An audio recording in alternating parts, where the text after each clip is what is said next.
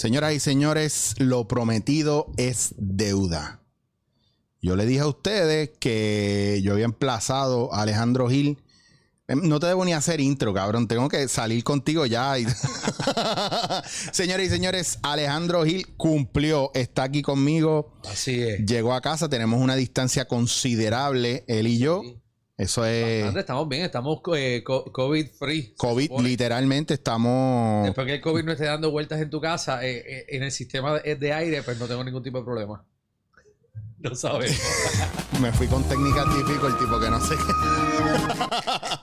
Alejandro, cuéntame, Long, ¿cómo va la cosa? ¿Qué está pasando? De- se- ya- Tú sabes que de Liberty me llamaron. ¿Te llamaron? Loco, es- esto es la cosa más absurda del mundo. Realmente de, Liberty me llamaron y me dijeron, ¿verdad? Que ¿Pero al- te llamaron por el podcast o te llamaron eh, porque los habías llamado? mira, a mí me dieron un call. ¿O es que este podcast llega a tanta gente que esto llegó No, a las no. manos de los gerentes No. y dueños de Liberty? No es que llegue a tanta gente, llegó a quien tenía que llegar.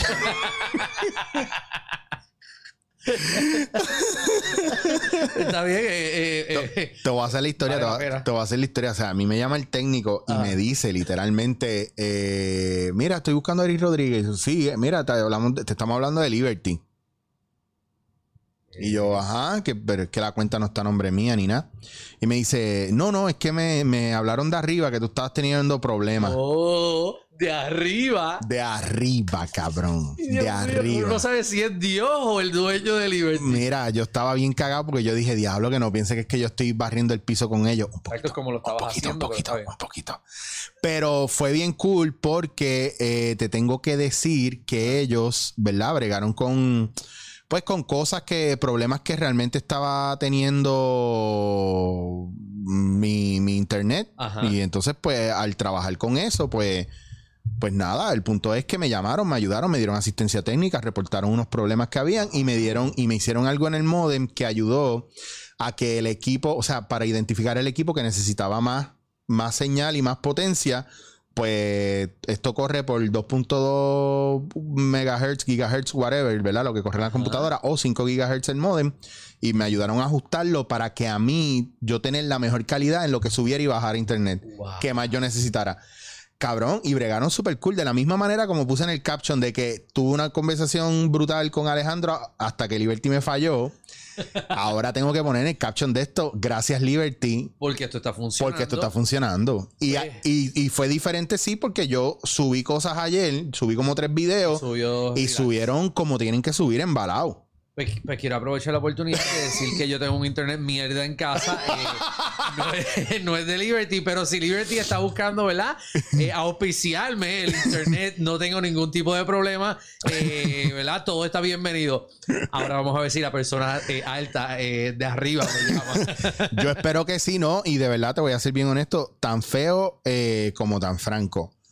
Me bregaron brutal, ¿verdad? Y lo agradezco, lo agradezco mucho, de verdad que sí. O sea, yo te, yo puedo, yo puedo hablar mierda de alguien, pero también, o sea, cuando bregan, Bregan, te bregan. te bregan, ¿verdad? Seguro. Y yo he llamado varias veces al servicio técnico y no es que han bregado bien brutal. Ahora bregó súper cool, entonces sí tiene sus perks, sus posibilidades. Así que nuevamente, gracias un millón a la gente de Divertí.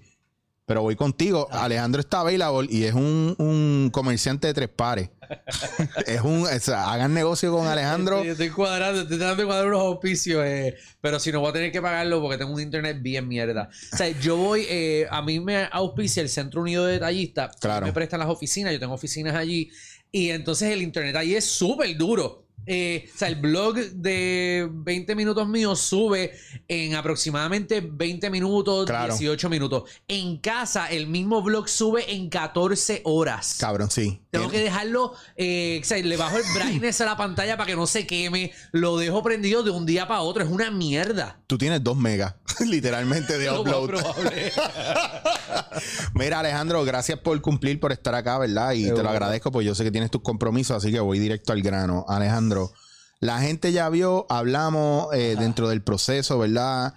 ¿Qué es lo más que has extrañado en esta pandemia que no has podido hacer y que estás loco por hacer? Hablamos del jangueo con los muchachos. Exacto. Eh. Pero aparte del jangueo, ¿verdad? Porque pues, para grabar para el blog necesito ese tipo de jangueo para tener contenido Claro. todos los fines de semana. Aparte de que extraño a mis panas. Eh, pero algo que sí me afectó esta pandemia es los viajes. Eh, yo Oh, tenía sí. un plan.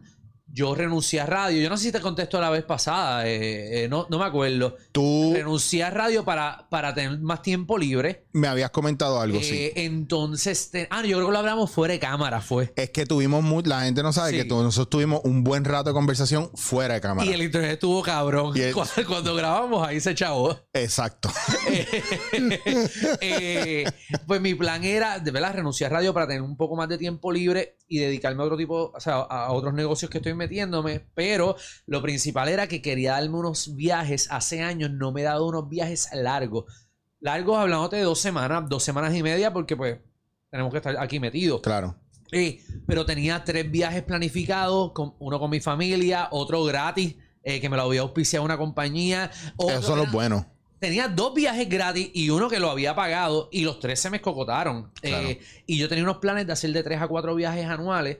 Eh, porque pues ya estamos llegando a la edad en que pues eh, tendremos hijos en algún momento y ya pues estamos coqueteando con la idea de en dos añitos, dos añitos y medio, pues ya tener eh, hijos.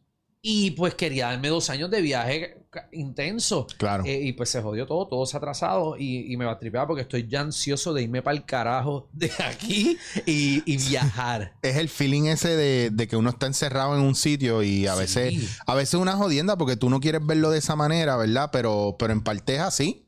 Estamos Uno siente que está, sí, que estamos encerrados en una burbuja. Estamos encerrados en una isla ahora mismo. Ver, no podemos, podemos, se puede. La cosa es que con esta mierda del virus, como nosotros trabajamos con muchas personas en Guapa, Ajá. por ejemplo, pues eh, si me voy de viaje y regreso, tengo que estar en cuarentena 14 días. Eso Claro. significa que si me voy una semana o me voy dos No semanas, puedes trabajar cuando vuelva. regreso y tengo que estar 14 días. Entonces eh, ya se convierte un viaje de dos semanas, se convierte un mes eh, sin trabajar. Y pues, pues entonces pues no puedo hacerlo porque sería irresponsable de mi parte. ¿Cómo están manejando la cuestión del trabajo, verdad? Porque yo sé que la, aunque digo ya, esto soy yo hablando mierda. Ahora aquí voy a hablar mierda con cojones. Yo, yo, ah, yo digo, no, para Alejandro le pasa como a mí, que aunque no está en televisión o radio ahora mismo por la situación tan hardcore, pero él tiene sus negocios, él sobrevive. Eh, Eh, pues, pues mira, yo, eh, la realidad es que no me, no, no me quejo porque estoy sobreviviendo. Han- ciertas marcas que yo trabajo para ella, eh, pues se han caído porque no existe el tipo de negocio. Claro. Pero hay otras marcas que, que también yo represento que están bien heavy, dándole duro. Eh, al igual que pues el restaurante, pues tuvo su sub y su baja, pero como quiera, pues está yendo personas al restaurante. No la cantidad de personas que cabían en febrero o en Claro. diciembre, estuviésemos haciendo más Claro. dinero, estuviésemos empleando a más personas. Pero para el- la situación donde estamos viviendo, estoy tranquilo. Eh, porque pues todos estamos pagándonos lo que nos estábamos pagando. Obviamente no estamos guardando lo que queremos guardar. Eh, es el son dos problema. cosas diferentes y pues planes que uno tenía en el futuro pues tiene que aguantar. Eh, todo se atrasa un poco. Pero no me quejo, me asusté los primeros tres meses, que, que todo pues, pues, tumbó y cerraron, cerramos los restaurantes y todo. Pero ya pues otra vez pues abrimos con estas restricciones nuestros restaurantes abiertos. Claro. Así que pues cabe más gente eh, con- a seis pies de distancia y también es un restaurante bastante amplio y grande para que quepa más gente. Y tiene mucha, mucho espacio al aire libre también. Que, todo es aire libre. Todo es aire libre es al aire libre completamente. O sea, no tiene espacio cerrado y eso pues nos beneficia un montón. Claro. Eh, así que pues de esa parte pues no me, no, no me voy a quejar, en verdad, no voy a ser un pendejo y decir, diablo, estoy bien jodido, Mm. estoy, no, estoy tranquilo, eh, me están pasando cosas cool, estuviese mejor y unos planes que tenía estuviesen más acelerados. Mira este, el podcastero le está Cabrón, el me celular. está so- y yo- Ay, el mira, este es igual que Chente, que Ay, deja los Dios celulares mío. prendidos en las entrevistas. Si tú supieras que yo dejé el celular prendido porque estaba esperando tu llamada y no lo apagué. Cada cuento. Pero como yo lo dejo así, señores, puede pasar. Recuerden antes de grabar, apagar sus teléfonos. Ay, Dios mío. Se acabó. Ay, Dios mío, se acabó. Se siente el mood ya se fue. Mira, pues Alejandro hasta aquí. Nos Nada. vemos, cuídense, Chequeamos, salud. gente. Gracias por todo. Cuídense. bye. Mira, No, pues, pues, nada, no, no me va a quedar, pero pues, mira, y yo siempre tengo curiosidad porque como esto nos ha estancado, volviendo al tema, ¿verdad? De la, pan- la jodida pandemia Ajá. esta. ¿Qué quieres hacer que no has podido hacer aparte de los viajes a nivel, yo digo a nivel artístico? Estoy loco por hacer stand-up en teatro. Yo recuerdo cuando, yo recuerdo las veces que, que yo fui a, a Sampler a hacer stand-up Sí. porque tú me llevaste o porque William Piedra me llama a última hora. tú- Es verdad, Chicho, que no nada que hacer. Dale para acá. pero qué, qué buena escuela, ¿verdad? Lo de Samplers. Y, Samplers. y no hay así ahora, no. No existe, no existe nada como samplers. Sea, ahora mismo, ¿verdad? Eh, No voy a seguir, no voy a seguir dando la pauta a Chente, ¿verdad? Porque esto no es su podcast. Claro. Eh, eh, que se vaya para el carajo. Eh, no, Que- pero que... eh, Que by the way, para que vean, pues, que aquí alguien le escribió a Chente los otros días que, que- porque yo me pasaba hablando mal de Chente, yo no, ni lo menciono en los podcasts, al contrario, siempre que hablo de él, he hablado bien. Nunca he dicho nada malo de él. dicen que no mal de él. Alguien le puso en un podcast en estos días que lo tuve que bloquear porque no me gusta eso, eso genera chisme, ¿verdad? Y yo espero que Chente no vaya a pensar, pero yo no yo nunca he tenido que hablar mal de Chente, cabrón. Entonces, es como la gente, a Chente, lo último que yo trabajé con Chente Ajá. fue lo de el año pasado, lo del choliseo de, del gangster. El gangster. Mira, mano, y de ahí en adelante yo estoy haciendo lo mío y qué sé yo. Y, y yo sí, eso sí, en un podcast yo dije que yo soy non grato en Gallimbo Studio. Pero yo no hablé mal de Chente. Yo dije que no soy non grato en Gallimbo, pero yo no hablé mal de Chente. Al contrario, a mí me preguntan de Chente y yo pienso que Chente está cabrón, que ha Hijo hecho. Este hijo de puta ha hecho su espacio, su nicho. O sea, es una persona que no está para los medios, pero está, él creó su medio. Ajá. Que es lo que a lo mejor ninguno de nosotros hemos podido hacer bien. Él se creó, él se Claro. él hizo su mierda y, la subió. y no necesita de los medios tradicionales porque es su propia voz, ¿verdad? Que esto, si, no, si cuando nosotros entramos a esto hubiéramos estado así de, de duro, papi, esto hubiera sido otra cosa. Yo pienso que la televisión en su momento nos llevó por un lado y cuando miramos para el lado ya fue tarde darnos cuenta que era otra cosa. Estábamos en otro lado metido, era. Claro. Teníamos el enfoque en otro lado y oye, eso pasa. Bien Eh, cabrón. Eso pasa y, y él es un caballo. Entonces tú quieres volver a hacer stand-up. Estando, pero que mencioné a Chente por el simple hecho de que aparte de Samplers, cuando se acabó Samplers, Trépate. hacer lo de Trepata aquí, que empe- eh, iban comediantes y era el único spot, aparte de Samplers, que podía ir gente a, a treparse, a probar Ujú. ruti- a rutina. Pero ya él no lo está haciendo eh, desde hace un tiempo. a- Sí. Así que no existe, ¿sabes? Ahora, no hay un sitio como Samplers que todos los viernes y sábados. Por 10 años consecutivos, comedia, stand-up comedy, todos los viernes y sábados, que tú podías decir un viernes, quiero ver comedia y pararte un momentito en Samplers, Claro. ver un show de una hora y media, e irte para el carajo, eso no existe en este país. Y para mí, tú sabes, si no llega a ser por Samplers, yo no sé si yo estuviese donde estoy. Y, eh, y ahora que tú dices, carrera. ahora que tú hablas de eso y te pregunto, porque Ajá. esto para mí es bien importante. Eh, yo pienso que nosotros venimos de una cepa bien diferente de stand-up a la que se montó, obviamente, cuando 80 arrancó, arrancó los trépates Sí. y eso. Creo que la cepa que está ahora no es que trabaje más que nosotros o no, porque siguen fajando igual, pero el, el- el proceso educativo de cada uno con lo que era el stand-up es diferente. Eh, sí, yo siento, cuando yo, yo subí, cuando yo empecé a hacer stand-up, había mucho actor que hacía stand-up. O sea, Sí. una Nori Joffre, Claro. Herbert Cruz, Claro. eh, obviamente William Piedra, que realmente él, él es actor. Él es eh, actor, y, pero- y se metió a hacer Me stand-up. encantaba el de la gordita. Eh, De la- de tenía una rutina, tenía una rutina cabrona. Tenía una rutina cabrona. la gordita, la gordita. y entonces empezamos a salir este tipo de comediantes como Francis, como Danilo, como tú que vinimos del, de, de- tú saliste de- del impro, eh, de, de- de animaciones, Claro. pero no era, para mí no era mi trabajo principal tampoco, y No, ni, no. ni considerábamos stand-up como un trabajo principal. No, no, para nada. Sampler, eh, ser stand-up comedian era, pues tú sabes, eh, vamos a treparnos para joder y coger nombre. No era ni para ser casi ni chavos, era para curarnos y hacer nombre. Claro. Eh, y aparte que nos, nos gustaba mucho la parte, lo que era hacer estando como tal, a nosotros nos gustaba. Seguro. Que muchas veces no era el factor lo que tú dices, ni era nombre, ni fama, ni mierda. Era que ahí había una pendeja que nos gustaba, que nos compartíamos hasta la rutina, hablábamos de ella tras bastidores. Te lo digo porque muchas veces lo compartí con Chente también. Sí. Y lo vi ansioso y me decía, Chicho, cabrón, ¿qué hago? Este, ¿Qué tú crees? Este, ¿Esto o esto? O yo le decía, mira, cabrón, yo arranco con esto, vamos a hacer esto otro. Y era como, eh, era cool. Sí.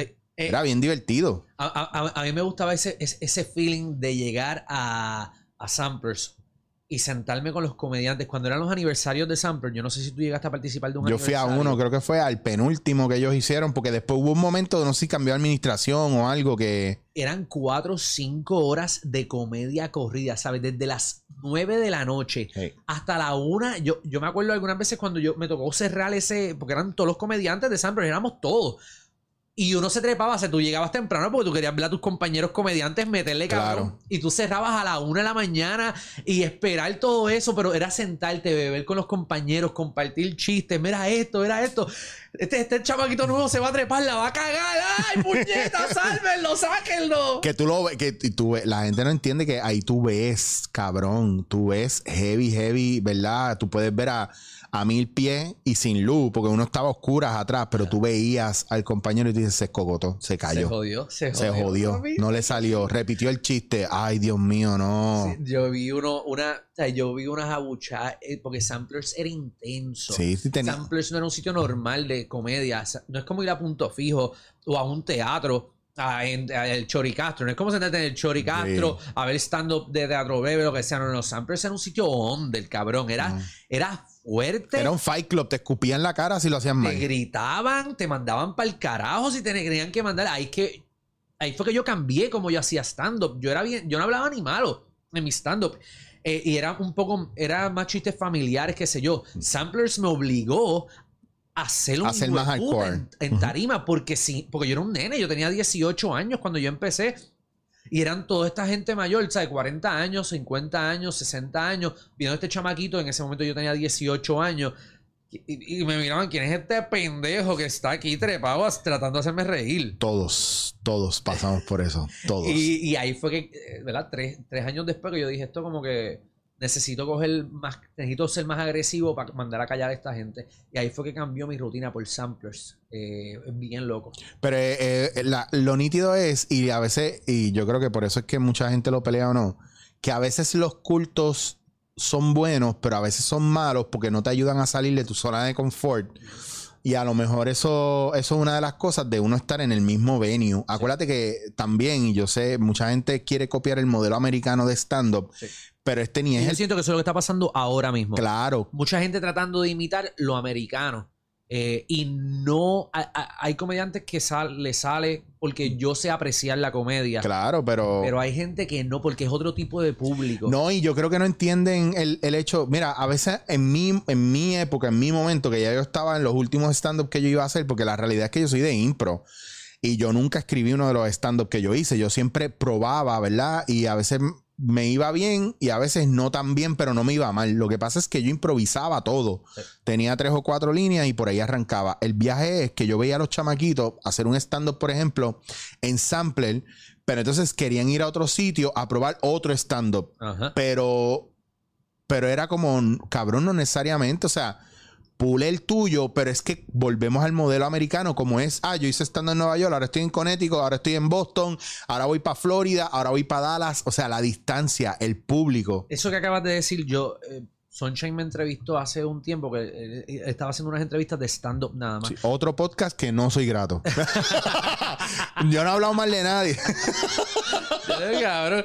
Y ahora yo me voy a buscar problemas con estar contigo.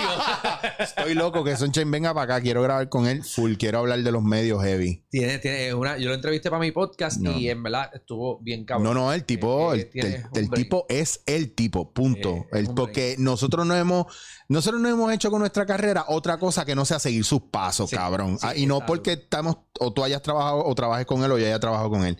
Es que cuando crecimos, lo que vimos rompiendo esquemas era él. Sí. Pero, Eh, eh, es, un- es que es lo único que uno veía, bueno, no lo único. no, no, pero, Era de los, de los caballos cuando uno creció, de lo que estaba en la televisión. cabrón. pero hoy no, it's not about him, it's about you. Exacto, pero regresando a lo que le mencioné, que lo acabas de decir tú, eh, critico, ¿verdad? Y lo critico, lo, lo- lo critico, y, y, ¿verdad? Pero es mi, es mi manera de pensar, Claro. no lo critico, es mi manera de pensar. Hay mucho chamaco nuevo que está subiendo y, a- y cometen el error de estar cambiando rutinas cada vez que suben. Claro. Por ejemplo, cuando estaba el trepate, eh, trepate aquí, venían muchos chamacos que iban todos los sábados o iban cada dos sábados y se sentían en la obligación que tenían que cambiar la rutina porque era el único sitio y pensaban que la misma gente los iba a volver a ver ahí. Claro. Y eso no permite que nosotros desarrollemos las rutinas. Mira, yo tengo chistes. H para ti, papi. Yo, yo, yo, yo tengo chistes, que yo llevo haciendo 10 años y todavía voy a sitios que me contratan, los hago y no lo van a escuchar porque aquí hay 3.2 millones de personas. En Samplers yo cambiaba mi rutina una vez cada dos años. Wow. Cada dos años. Bueno, y William Piedra que nunca cambió la rutina de sample, nunca, siempre. la cambió. Y no estoy diciendo porque hay gente co- como Kiko, que es un loco, que cambia la rutina cada vez que. O sea, él es loco, a él le encanta cambiar la rutina. Pero cuando mejor le queda es cuando repite esa fucking rutina 8, 10 veces, 12 veces, que le coge el flow y, cuan- y es una bestia en la tarima. Full. Y al igual así me considero yo, cuando yo cojo esa, esa, esa, rutina y la pulo y estoy varios meses dándole con el poco, el poco sitios donde hay para poder hacerlas, obviamente, porque no hay muchos sitios tampoco para pulirte. Eh, eh, pero ahí es donde tú tienes, yo le digo, el, la rutina como que el glory routine. Tú Claro. tienes que cre- crear tu glory routine, crear tus mejores rutinas y ahí tirarte a la calle. Y ahí tú vas a ganar el chavo cuando te contraten en la calle o hacer nombre con una rutina y puta, aunque la tengas que repetir un par de veces en el mismo sitio. Claro. No hay la misma gente. Pero es que el delivery puede cambiar. A mí me Seguro. encantaba hacer la rutina de, de perder mi virginidad con la muchacha en silla de ruedas. Yo creo que yo escuché eso. A mí me gustaba, pero yo entiendo que depende del público. El delivery eh, era diferente y la historia empezaba, cambiaba. Y a mí me encantaba porque yo la tenía, yo tenía la rutina ya manga y la gente estaba viendo una historia. Porque también una cosa que a veces la gente no entiende que el stand-up hay gente que son chiste, chiste, chiste y hay otros que son storytellers. Exacto. A mí me gustan los storytellers, como por ejemplo Chappelle. Chappelle cuenta historia. Louis C.K. cuenta historia. eh, John Mulaney cuenta historia. Entonces, hay gente que cuenta historia y habla sobre cosas. Sí, Entonces- y puede estar toda la rutina y después una cosa se enlaza con la otra y por ahí sí. Pues, y Luis Raúl hacía esa mierda. Él te contaba una historia y te montaba en la historia y llegaba a un punto donde eh, tú. Que volvemos a lo mismo. O sea, no es, el, el caso no es qué es mejor o qué, es, o qué era peor. Es cuál te gustaba más. Exacto. Yo, no, yo nunca lo he visto, ah, para mí, de- decir, no, Alejandro es mejor que fulano, o fulano es mejor que Kiko. no. Yo no lo veo de esa manera. Yo pienso que cada uno de, de los stand-up comedians de este país, porque si no, vamos a hablar de Carlos Ambert. Carlos Humbert, de Pues, los caballos. pero de entonces, yo te aseguro a ti que los chamacos que hacen stand-up no saben quién es Carlos Ambert. no saben. eh, Y, y para mí eso es bien importante, que sepamos quién estaba en el escenario antes de nosotros. y el público también tiene que tú puedes tener una rutina buena para cierto público Claro, pero para otro te escocotaste que le pasó a, eh, a Carlos Humbert También. por ejemplo le pasó en Samplers Carlos Humbert yo lo veía a él en, en ciertos sitios en Taller C o lo que sea o iba conmigo al cartel de la comedia Claro. que lo hacíamos en punto fijo y mataba ahora lo mataba lo mandabas a Samplers que es un público que lo que le gusta es la hija de putés Sí. le gusta tráfala, tráfala. el delivery más rápido, in your face, lo que sea. Underground. Y entonces, pues, el, el response del público es un poco peor y, y te puedes cocotar ciertas noches. Y era, y era, o sea, lo, mira, lo mejor de hacer stand-up en barra o hacer stand-up en, en venues así era que te preparaba la calle y el público. Y mucha gente no entiende que a veces el, el- el downfall del stand-up comedian puede ser hacer, querer hacer show grande sin tener ese bagaje. Y eso pasa mucho. O sea, Está pasando mucho en esta época. yo lo he visto. Sí. Claro, entonces cuando tú tienes, y esto no, no es en plan de crítica, o sea, en plan de análisis, que es diferente. Yo veo muchos compañeros que están en los medios que dicen, ah, pues ahora voy a hacer stand-up porque es fácil. Y no es fácil. Ah, voy a hacer impro porque entonces no tengo que ensayar, no tengo que... Y, y tratan y se escocotan bien duro y les queda mierda, pero, pero es porque no tienen la preparación full y lo que te prepara realmente el escenario.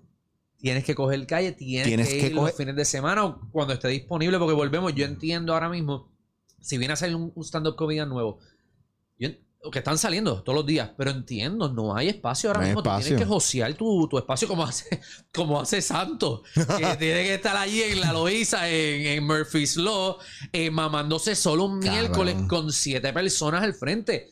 Oye, está cabrón. Eso es usted y tenga. Y yo- se puede burlar la gente y reír la gente, pero usted y tenga. Por un lado tiene que hacerlo. Eso es ganas de querer hacer algo. Es gana y de tratar de coger calle y, y- y llegará a su momento, lo que sea, o whatever. Pero el detalle es que ahora mismo uno tiene que josear los espacios eh, ahora como están, porque antes, yo siento que hace como un año y medio surgieron un montón de espacios de stand-up y de repente como que Se desaparecieron.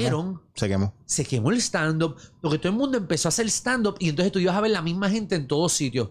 Todos los que, todos los nuevos que estaban saliendo Sí. estaban en los mismos sitios, eh, miércoles, jueves, viernes y sábado. Y se quemó el stand-up y desapareció. Para el carajo. Que pasa lo mismo de la impro, pero tú sabes, pero ahora, ahora vamos a poner yo jodón con eso. ¿Tú sabes por qué pasa? Eso, eso yo pienso no es falta de talento. Porque nunca, o sea, no, no, no quiero que me vayan a malinterpretar porque después van y dicen que yo estoy hablando mal de Chente. No es falta de talento, ni es falta de disciplina.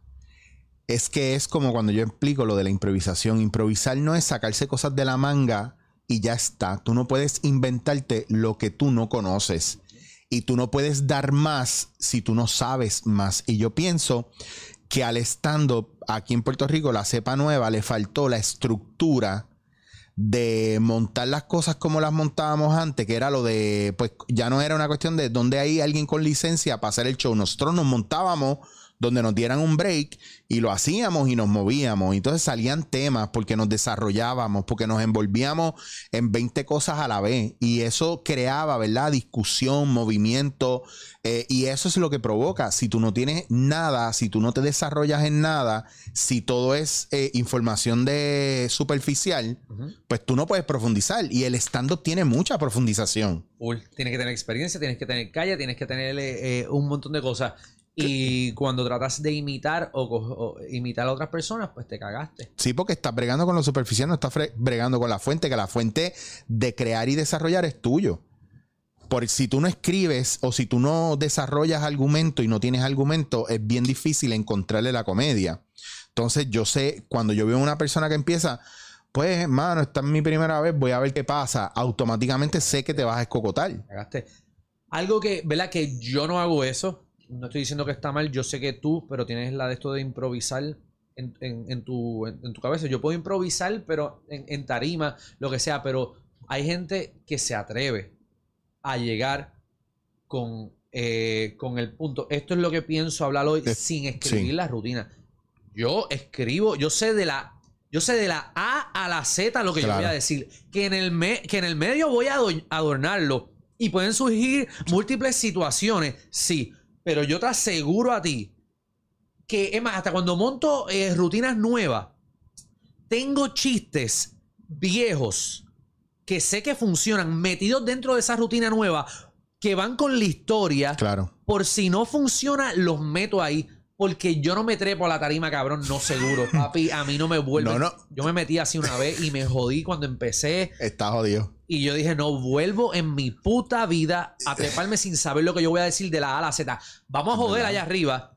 Pero yo te, yo te aseguro que mi último chiste es el mejor y la gente va a terminar Claro, riéndose. claro, yo no, yo, yo por eso dejé de, de hacer stand porque hubo un día donde no la pasé mal, pero, pero sí hubo un día que yo quería hacer algo y yo dije, no, no voy a volver a hacer stand-up hasta que yo no me sienta a escribir uno como Dios manda. Porque si a mí me sale material para otras cosas, ¿por qué no me puede salir para mis propios stand-up?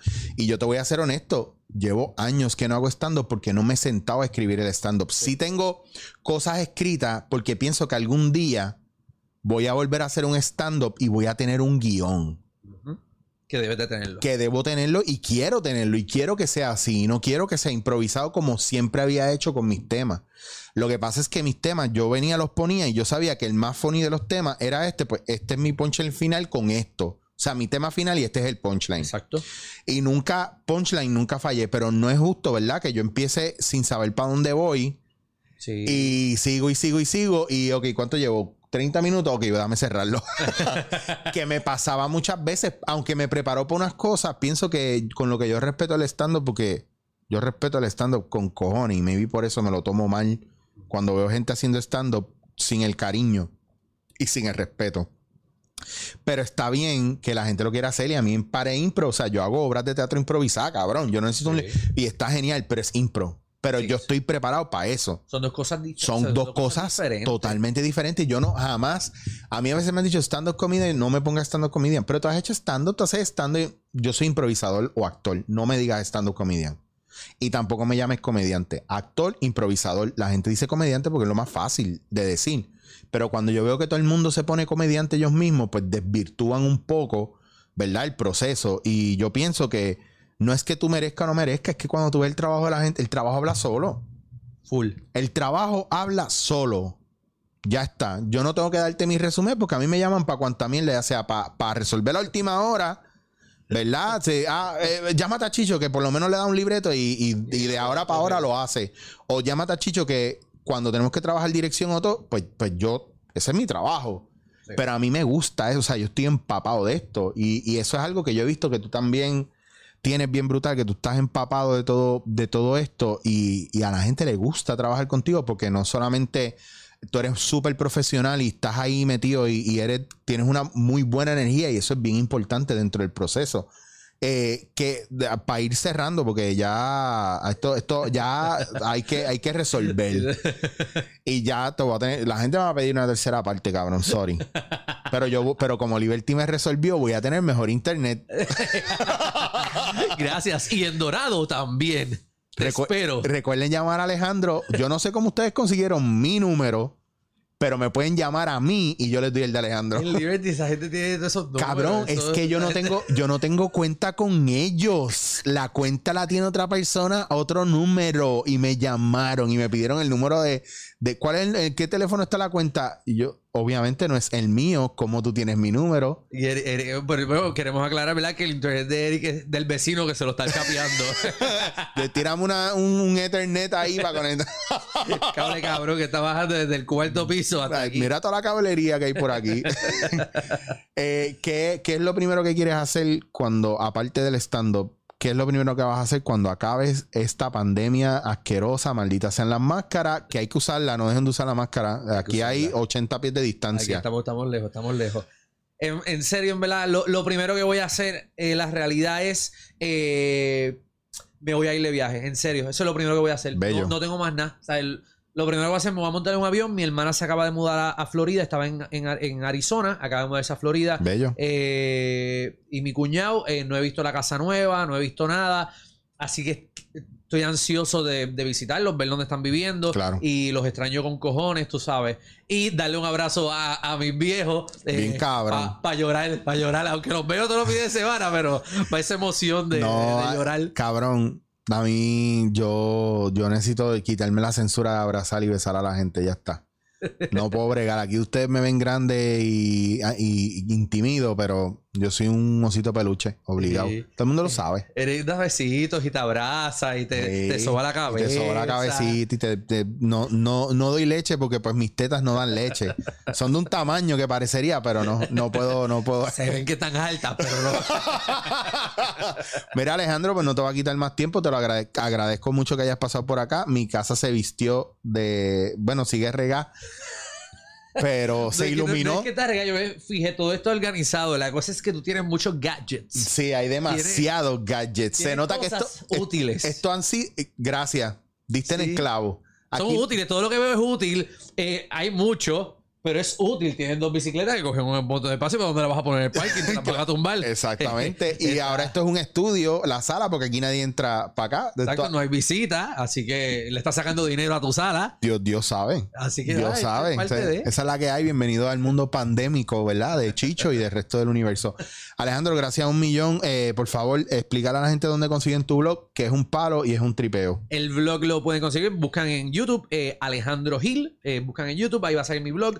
Todos los jueves a las 6, un blog nuevo. El blog está bien, eh, bien nítido eh, de mi vida, los fines de semana o cada cuatro días grabo con todos mis panas, jodera, hay mucho chiste, eh, en verdad está bien cool.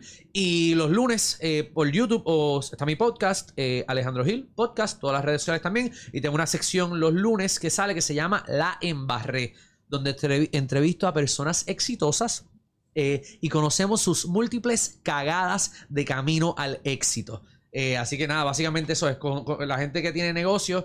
eh, queremos conocer los negocios cabrones que han tenido, cómo se han Wow. cocotado, cuánto dinero han perdido. Es básicamente eh, es financiero. O sea, es un podcast que estoy entrevistando para personas, eh, pero es enfocado económico. Ah, pues te tengo que conectar con los de Friends Café porque la historia de ellos en Cabo Rojo fue que se les cocotó el negocio y tuvieron que levantar otra vez, se perdieron chavo. Pues estoy ahora, ahora mismo, por pendejadas de mercadeo, Sí. estoy cogiendo gente de los medios que haya tenido negocio Bello. para crear nombre y que So, la ¿Cuántas gente veces siga. cogiste a Francis?